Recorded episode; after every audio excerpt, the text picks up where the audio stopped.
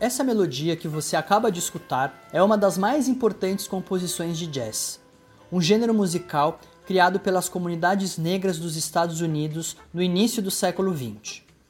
Considerado um dos gêneros musicais mais elaborados, uma das marcas do jazz é a improvisação. Ao invés de os músicos executarem a música exatamente como ela está escrita, eles se permitem criar e inovar enquanto tocam, o que exige um alto grau de habilidade e coordenação entre os músicos, pois é preciso seguir tocando sem um planejamento e muitas vezes sem saber onde irá chegar. A origem dessa característica são as improvisações e os jogos musicais de pergunta e resposta de danças e ritmos africanos. Mas a improvisação só viria a se tornar uma marca definitiva do jazz com o álbum Kind of Blues, do trompetista Miles Davis. É desse gênio da música que iremos falar na data de hoje.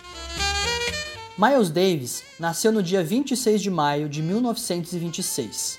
Em período marcado por forte discriminação e exclusão racial nos Estados Unidos e no mundo, Miles Davis, diferentemente da maioria dos músicos de jazz, teve a sorte de nascer em uma família de classe média e a oportunidade de iniciar seus estudos de trompete aos 13 anos de idade. Extremamente estudioso e habilidoso, aos 16 anos passou a tocar profissionalmente. Frequentador assíduo da Rua 52, reduto do jazz na cidade de Nova York, rapidamente revelou seu talento e genialidade para grandes nomes do jazz como Charlie Parker. De personalidade difícil, considerado pouco sociável e muitas vezes ríspido, características que provavelmente aprendeu com seu pai, Miles Davis expressava suas emoções através da música, que considerava o combustível de sua vida e o ponto de encontro consigo mesmo. Sua paixão pela música fazia com que ele estivesse a todo instante mergulhado em seus tons, harmonias, melodias, sempre procurando descobrir algo novo e inventar novas possibilidades. Suas ideias e engajamento transformaram definitivamente a história do jazz com a criação de estilos como o cool jazz e o jazz fusion, uma mistura de jazz e de rock, além de lançar as bases do hip hop. Apesar de ser um caso atípico de um negro de classe média nos anos 1960, Miles Davis sofreu durante sua infância e adolescência com os impactos de uma sociedade profundamente racista. E mesmo a fama e a riqueza não o protegeram do racismo estrutural. Certa ocasião, Miles estava fumando um cigarro na porta de uma prestigiada casa de jazz onde havia acabado de tocar quando foi então abruptamente agredido por um policial branco após ter se negado a sair da calçada. Miles sempre fez questão de mostrar ao mundo a plena condição de um negro alcançar prestígio caso lhe fossem dadas oportunidades, e via na popularidade alcançada pelo jazz uma ferramenta de combate ao racismo.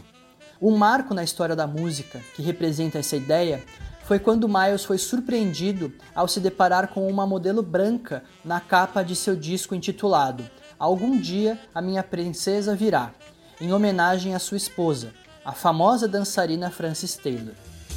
Indignado, Miles Davis obrigou a gravadora a trocar a capa do disco, colocando a sua própria esposa no lugar da modelo branca.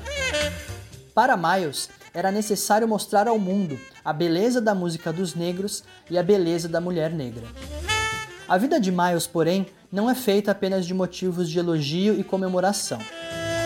A proibição de que a sua esposa estreasse em um prestigiado espetáculo de dança para que cuidasse dos afazeres domésticos e as agressões físicas que ele impôs em um período marcado pelo abuso de drogas devem ser sempre lembrados e condenados como expressões do machismo que devemos diariamente lutar para combater. Assim, Miles Davis deve ficar guardado nas nossas memórias como um gênio que marcou definitivamente a história da música e que, por meio dela, contribuiu com o enfrentamento do racismo, mas cujas contradições devem ser igualmente lembradas e reprovadas. MTST, a luta é para valer.